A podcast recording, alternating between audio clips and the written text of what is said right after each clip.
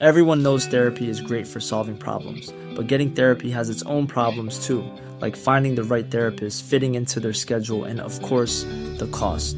Well, BetterHelp can solve those problems. It's totally online and built around your schedule. It's surprisingly affordable too. Connect with a credentialed therapist by phone, video, or online chat, all from the comfort of your home. Visit betterhelp.com to learn more and save 10% on your first month. That's BetterHelp, H E L P. Las vivencias de mi familia. Relatos compartidos por una fuente anónima. Las siguientes historias son una recopilación que pude hacer entrevistando a mis familiares y otras también me ocurrieron a mí personalmente. Espero que sean del agrado de toda la comunidad de relatos de horror. El anciano. Cuando fui a reunión de emergencias, el servicio estaba a reventar. Como buen residente de primer año de medicina, estuve a cargo de todo.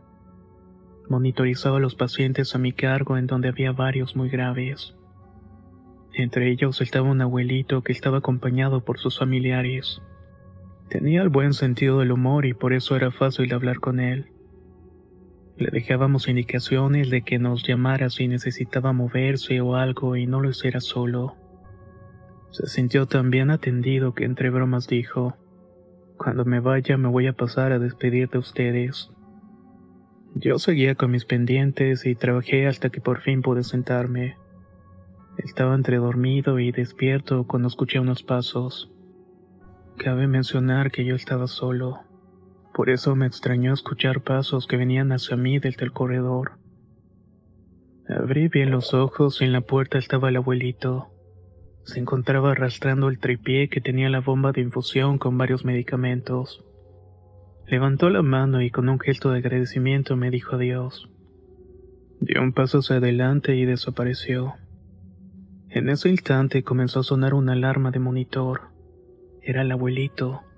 Había caído en paro y teníamos el consentimiento de no reanimarlo. Creo que todos saben perfectamente qué fue lo que pasó. El quirófano. En guardia nocturna de fin de semana en el hospital me encontraba haciendo las notas de evolución para el día siguiente. Iba a ser un lunes, según recuerdo. De pronto se me ocurrió la idea de ir a hacer las notas en el área de quirófano. Me daba la impresión de que el ambiente era bastante tenebroso, pues no había nadie más excepto yo. Me encontraba solo en esa zona. No presté atención hasta que las luces se apagaron totalmente. Decidí irme de ahí porque se sintió mucho frío. En eso escuché un grito desgarrador como si alguien estuviera sufriendo mucho. Fui hasta donde se escuchaba el grito porque pensé que alguien podía necesitarme ayuda. Pregunté si había alguien, pero nadie contestó. Las luces de las lámparas seguían parpadeando, así que decidí irme de ahí. Estaba en la salida del área de quirófano cuando me topé con la señorita que hace la limpieza. La vi muy asustada y luego me preguntó, Oiga doctor, también escuchó eso, ¿verdad? Yo le respondí que sí. Los dos nos retiramos del quirófano y esto quedó como una anécdota más. La cama. Todos los días me despertaba temprano para ir a dejar a mi hija a la escuela. Como era de costumbre, al regresar me hacía un licuado y me volvía a dormir porque entraba al trabajo a la una de la tarde y prácticamente salí hasta las 10 de la noche. En varias ocasiones, cuando volví a la casa, se sentía una energía muy pesada y también mucho frío. Yo se lo atribuía al clima, pero la mayor parte del tiempo estaba apagado. Otros días escuchaba una especie de silbido. Como vivía en una calle privada, bien podía tratarse de algún vecino o alguien en la calle. Todo quedaba ahí hasta que comenzó a tener pesadillas en donde me arrastraban por toda la avenida. Incluso llegué a amanecer con pequeños moretones que me recordaban unos dedos marcados. No quise prestar atención y decidí mejor hacerme estudios de laboratorio. Todo había salido relativamente bien. Un día, luego de tomarme el licuado, me recosté para ver una película. Y una vez ese misterioso frío inexplicable se hizo presente. En eso volteé hacia la orilla de la cama y les juro que había una mujer vestida de negro. Su piel era demasiado blanca, casi parecida a la del papel. Lo único que alcancé a hacer fue taparme con la sábana y ponerme a rezar. Comencé a sentir que un peso se abalanzó sobre mí, y yo rezaba más fuerte hasta que finalmente sentí mucha paz. Ese mismo día fui por agua bendita y ya no supe qué pasó. Solamente sé que no estaba soñando, porque en ese momento él estaba despierto. El cerro. Hace 40 años, cuando tenía aproximadamente 19, todavía no conocía a mi esposa. Yo generalmente iba al cerro a cortar leña. Mucha gente decía que en el cerro se aparecía una mujer y se llevaba el alma de los muchachos. Pero yo nunca hice caso a esta leyenda del pueblo. Más que nada porque muchos de los que según se habían perdido en realidad estaban en malos pasos, o se habían ido escondidas para Estados Unidos. Claramente no me iban a meter miedo, aunque por si las dudas siempre cargaba con mi Virgencita de Guadalupe y mi cruz en el pecho. En una de esas ocasiones me fui a cortar leña. Vi que estaba bajando una muchacha muy guapa, lo que decidí ofrecerle mi ayuda. Oye, no debes andar por estos rombos sola. Te pueden robar o algo peor. Por aquí pasan muchos borrachos. Entonces la muchacha me dijo, gracias, pero yo siempre ando sola.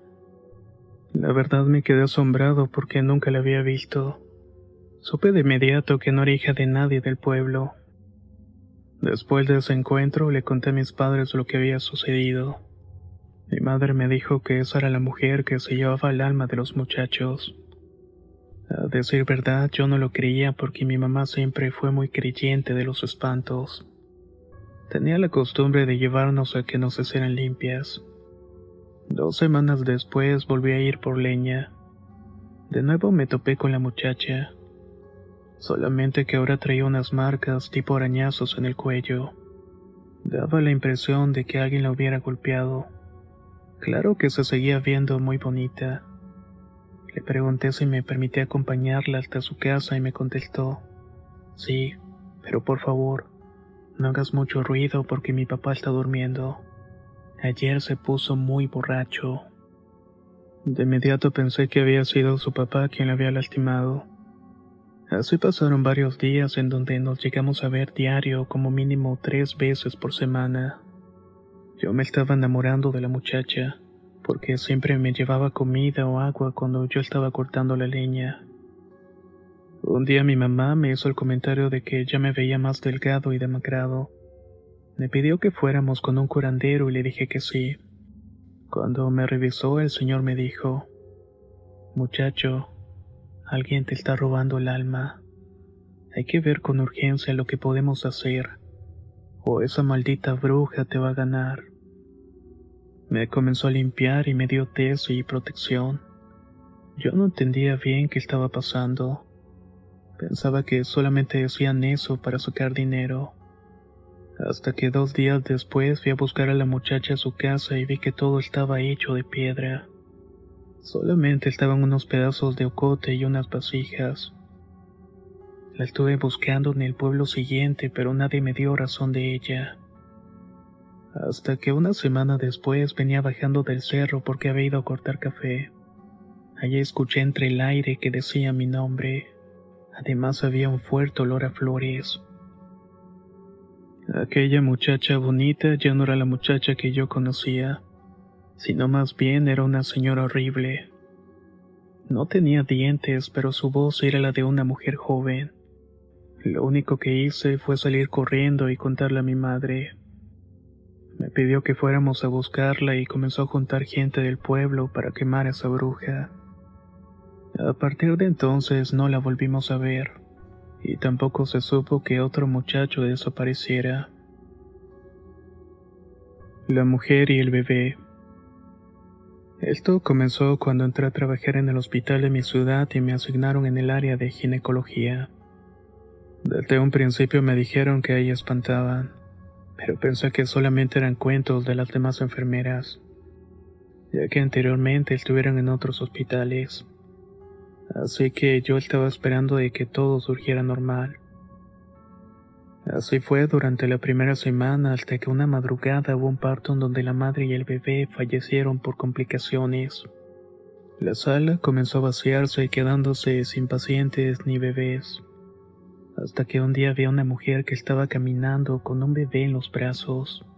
Me sorprendió mucho y le pedí que se fuera a descansar porque ya era tarde. A las cuatro le toca darle el de comer a todos los bebés en los cuneros. Ella respondió sí, muchas gracias.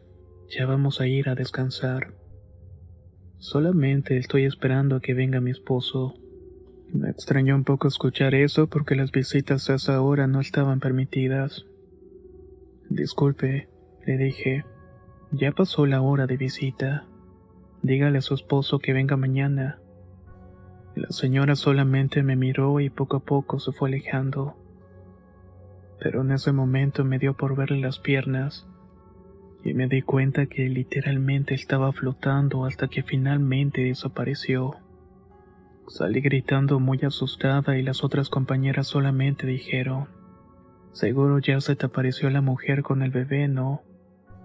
Fue entonces que me contaron que siempre que falleció una mamá, un bebé o ambos, se terminaba manifestando una mujer en alguna de las salas del hospital.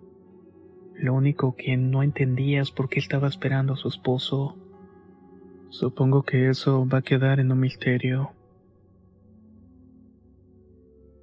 El pasillo. Esto me pasó mientras estaba trabajando en el área de farmacia de un hospital.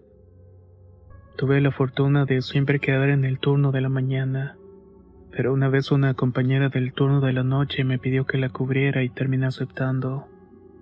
El turno me pareció bastante relajado porque no había pacientes. Junto conmigo estaba otra enfermera dándome los vales para canjear medicamentos. Así iba transcurriendo la noche muy tranquila hasta que comencé a sentir mucha sed. Cabe mencionar que el hospital tenía máquinas expendedoras pero quedaban por fuera. Total que me decidí ir por una botella de agua y cuando iba regresando, vi que estaban tres personas dándome la espalda. Les pregunté si necesitaban algo, porque como ya mencioné antes, no debe haber familiares en esa hora. Cuando se giraron me topé con la cosa más aterradora que he visto en toda mi vida. Sus rostros estaban completamente desfigurados me asusté tanto que lo único que pude hacer en ese momento fue salir corriendo. Le terminé marcando a mi esposo para que fuera por mí. Cuando me sentí mejor le conté lo que había pasado. Él insistía que posiblemente fue producto de mi imaginación por el cansancio, porque hasta ese momento nunca había tenido el turno de la noche. Pero yo sé perfectamente lo que vi.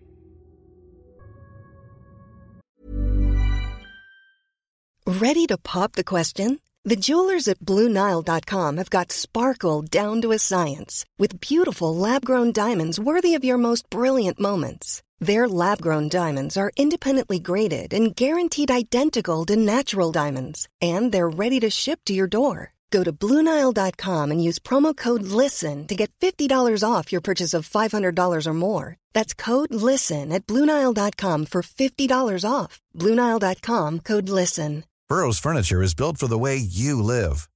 From ensuring easy assembly and disassembly to honoring highly requested new colors for their award winning seating, they always have their customers in mind. Their modular seating is made out of durable materials to last and grow with you. And with Burrow, you always get fast, free shipping. Get up to 60% off during Burrow's Memorial Day sale at burrow.com slash ACAST. That's burrow.com slash ACAST. burrow.com slash ACAST. La Ouija. En una ocasión estaba tomando con mis amigos cuando se nos ocurrió jugar a la Ouija. Como dato curioso, debo decir que uno de ellos ya había jugado anteriormente y sabía cómo hacerlo. Nos hizo el comentario de que para poder jugar era necesario ser una persona sensible, es decir, tener cierta cercanía con los espectros o entes. Una amiga que estaba con nosotros comentó, yo sí sé jugarla y hacer todo ese tipo de cosas. Desde muy pequeña me he logrado comunicar con seres que viven en otros planos. Animados por el alcohol y la juventud empezamos a jugar. En cierto momento me arrepentí porque soy católico y me daba un poco de miedo. Pero mis compañeros sí continuaron con lo suyo. Todos se fueron a la cocina y yo me quedé en la sala. Los que decidieron seguir jugando empezaron a formular las preguntas. Dentro de este grupo estaba una chica francesa. Ella hacía las preguntas en francés y la tabla le respondía en español. La amiga que tenía sensibilidad con los espíritus nos aconsejó que no preguntáramos nada sobre el futuro, ni tampoco cosas que dependen del destino como el día de nuestra muerte. Otro de los compañeros llamado Alan estaba muy escéptico y ordenó, Dame una señal de que esto es real. Les juro que de la nada las puertas de la casa comenzaron a azotarse. También se callaron algunos trastes de la cocina. Justo en ese momento entró la mamá del dueño de la casa y Alan aseguró que eso era una coincidencia, que tal vez el aire azotó las puertas. Así estuvo diciendo con mucha insistencia que le demostrara que su presencia era cierta. En eso la Ouija le contestó. En cuatro horas vete a ver al espejo del baño. A esas alturas ya todos tenían miedo, porque todas las preguntas las contestaba con mucha precisión y también lanzaba números al azar. Eso les pareció extraño hasta que se dieron cuenta de que le estaba tomando el tiempo a Alan para verse al espejo. Fue tanto el miedo que sintieron que decidieron dejar de jugar y cerrar la sesión. Alan regresó al departamento que estaba alquilando y se fue a dormir y justamente al cumplirse las cuatro horas despertó. Nos contó que todo eso lo tenía muy aterrado y se había refugiado en rezos y oraciones. Así estuvo una semana completa sin poder dormir, hasta que fue a la iglesia y le contó a un padre lo que había sucedido. El sacerdote le dijo que meterse con este tipo de cosas era muy peligroso, y más si no se le tenía respeto. Lo mejor era bendecir el lugar donde vivía para que se fuera cualquier espíritu que se le hubiera pegado. Así lo hicieron y después de bendecir el departamento las cosas comenzaron a marchar mejor. Los niños del hospital. Todo sucedió mientras estaba trabajando en el turno vespertino. Como era costumbre, hice mis visitas a mis pacientes pediátricos. Les aclaré dudas a los padres, escuché sus comentarios con mucha paciencia. Siempre me consideré una persona muy amable, pero también algo lépera para hablar. Ese día estaba un poco fatigada porque un paciente falleció debido a una peritonitis mal diagnosticada. Me sentía muy decaída porque se trató de un pequeño de siete años. Al final la vida continúa y tuve que seguir atendiendo a los demás pacientes. Así lo hice hasta que finalmente terminé mi turno. Me dirigí al estacionamiento de la clínica y vi que estaba un par de hermanitos jugando. Como soy pediatra, siempre traigo dulces conmigo. Me acerqué y les ofrecí un par. Los dos me veían y comenzaban a reírse. Entonces les dije, ¿qué pues, chamacos? ¿Me van a recibir los dulces o se los doy a otros niños? Los pequeños seguían riéndose hasta que finalmente estiraron la manita y los tomaron. Bueno, ahora que ya tienen sus dulces, váyanse con sus papás, que seguramente los están buscando y ustedes están acá afuera. Órale, ya métanse al hospital. Y efectivamente lo hicieron. Pude notar que en lugar de piernas tenía patas de un animal. En mi desesperación salí corriendo hasta mi carro y manejé lo más rápido posible. Cuando llegué a mi casa me puse a rezar porque nunca tuve una experiencia de este tipo. Ahora lo cuento como una anécdota.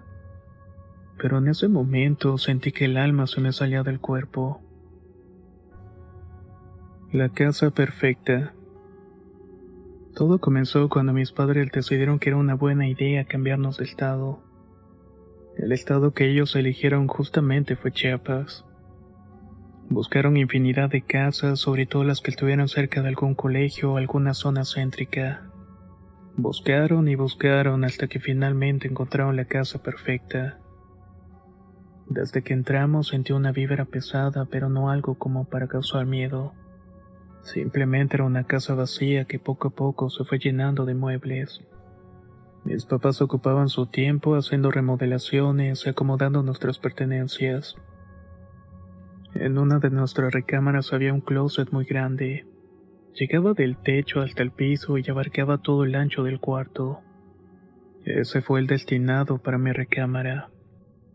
Un día mi mamá y yo salimos y cuando volví mi papá estaba muy enojado. Según él yo andaba jugando y haciendo muchas travesuras. Cuando mi mamá le dijo que habíamos salido se sacó mucho de onda. Su explicación fue que tal vez se había quedado dormido sin darse cuenta y lo soñó, ya que fuera de eso no había explicación alguna. Así fueron pasando los días. Había semanas en las que no ocurría nada y hasta hubo meses. Solo los ruidos de siempre que se los atribuíamos a los ruidos propios de las casas por ser viejas. Había pasado aproximadamente un año cuando una noche le pedí a mis papás dormir con ellos. Mi cuarto estaba lleno de humedad y podía enfermarme. Esa madrugada me levanté a jugar hasta que mis padres me dijeron que ya me acostara porque la luz no los dejaba dormir. Total que les hice caso e intenté dormir. Tenía una hora más o menos de haberme acostado cuando me dieron muchas ganas de ir al baño. Al levantarme vi en la orilla de la cama una niña rascando los calcetines de mi mamá. Me dio mucho miedo y me tapé con las cobijas hasta la cabeza. No sé si fue por el susto o por el cansancio que al final me quedé dormida porque ya no recuerdo nada. Al día siguiente mi papá amaneció con arañazos y los calcetines rotos. Un par de días después me fui a dormir a otra recámara en lo que arreglaba la mía. Cuando finalmente quedó regresé a mi cama y a mi espacio. La primera noche me acababa de acostar cuando me jalaron el cabello. Pensé que había sido yo con la almohada y no le tomé importancia. Un mes más tarde entré en un sueño muy profundo. No me di cuenta de lo que pasó, pero mis papás sí me contaron. Esa noche comenzaron a escuchar mucho ruido dentro de mi cuarto, como si estuvieran azotando las puertas del closet. Ellos pensaron que era yo sacando juguetes. Nunca imaginaron lo que realmente estaba ocurriendo. Los dos se levantaron para regañarme por tanto ruido. Pero al momento de querer abrir la puerta del cuarto notaron que estaba cerrada con el pasador. Fueron a buscar la llave, pero aún así la lograron abrir. Tocaron la puerta, me gritaron para que abriera, pero nada. Mi papá se puso a empujar la puerta mientras mi madre buscaba otra manera de conseguir entrar porque parecía que estaba atascada. Pasaron más o menos unos diez minutos cuando pudieron quitar la chapa con un taladro. Me encontraron inconsciente en el piso con medio cuerpo metido en el closet. Cuando me intentaron sacar de ahí algo me estaba sujetando con mucha fuerza. La única manera que tuvieron de protegerme fue rezando. Me llevaron al hospital porque creyeron que me había convulsionado y no reaccionaba. Estuve así dos días como si estuviera dormida. Después de eso mis padres mandaron a bendecir la casa y la vendieron. Nos fuimos de ahí intentando olvidar lo que pasó ese día. La vecindad. Cuando tenía cinco años nos fuimos a vivir con mi mamá a una vecindad. Vale la pena aclarar que ahí solamente habitaba la dueña, otro inquilino y nosotras. Al principio todo estaba aparentemente bien. Me gustaba vivir allí porque al lado había vecinas con las cuales jugaba todo tipo de cosas. Un día de buenas a primeras comenzaron a pasar cosas muy raras. En el cuarto que rentábamos se encendía la radio y la televisión. Otras veces desaparecían algunas de nuestras pertenencias. Durante las noches podíamos escuchar que alguien estaba moviendo la mesa o lavando trastes. Mi mamá nos decía que no hiciéramos caso porque probablemente esos ruidos eran de los vecinos, ya que las paredes eran muy delgadas.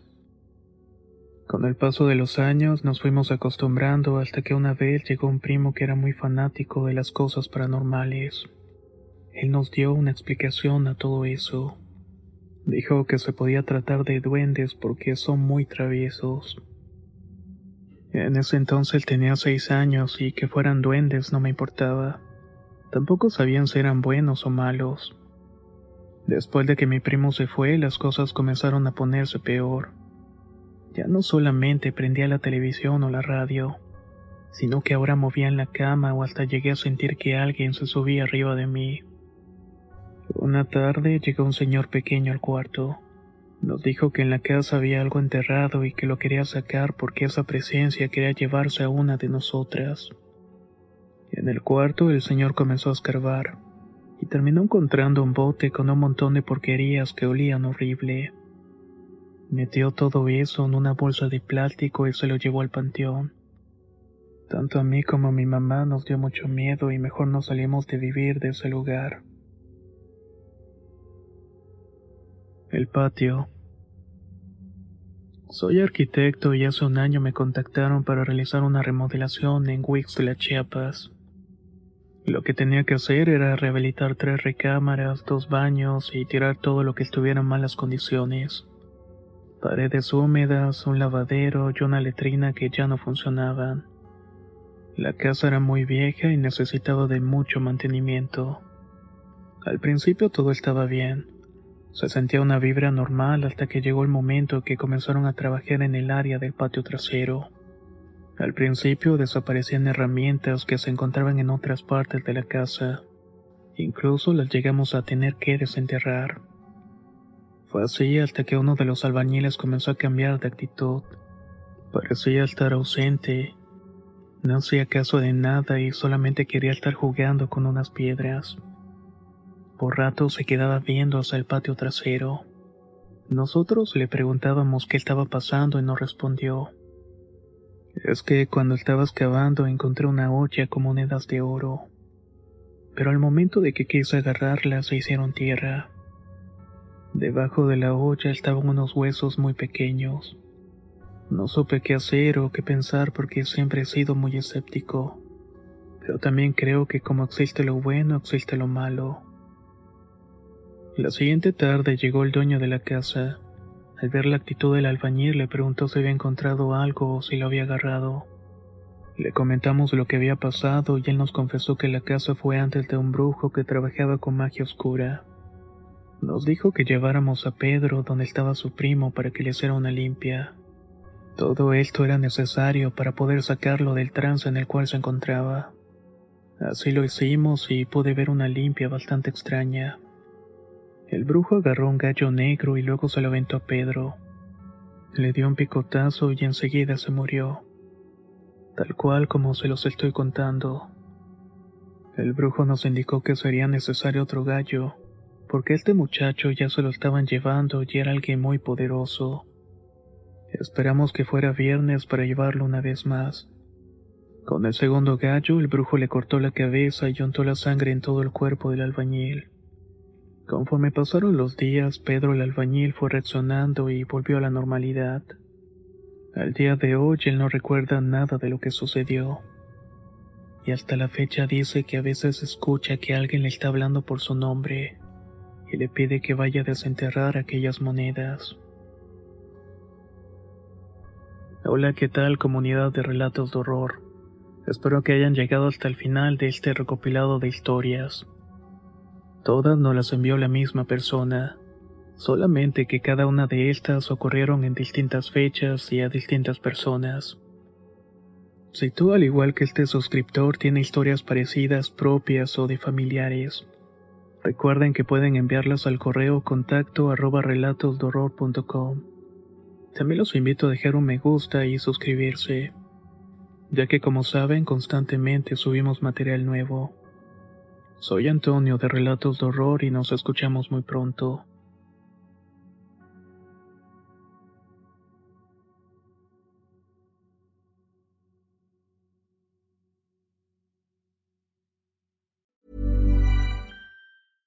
How would you like to look five years younger? In a clinical study, people that had volume added with Juvederm Voluma XC in the cheeks perceived themselves as looking five years younger at six months after treatment. Look younger, feel like you. Add volume for lift and contour in the cheeks with Juvederm Voluma XC. Reverse signs of aging by adding volume to smooth laugh lines with Juvederm Volure XC. For important safety information and to find a licensed specialist, visit juvederm.com. That's J U V E D E R M.com. Not for people with severe allergic reactions, allergies to lidocaine, or the proteins used in Juvederm. Common side effects include injection site redness, swelling, pain, tenderness, firmness, lumps, bumps, bruising, discoloration, or itching. There's a risk of unintentional injection into a blood vessel, which can cause vision abnormalities, blindness, stroke, temporary scabs, or scarring. Talk to a licensed specialist to find out if it's right for you.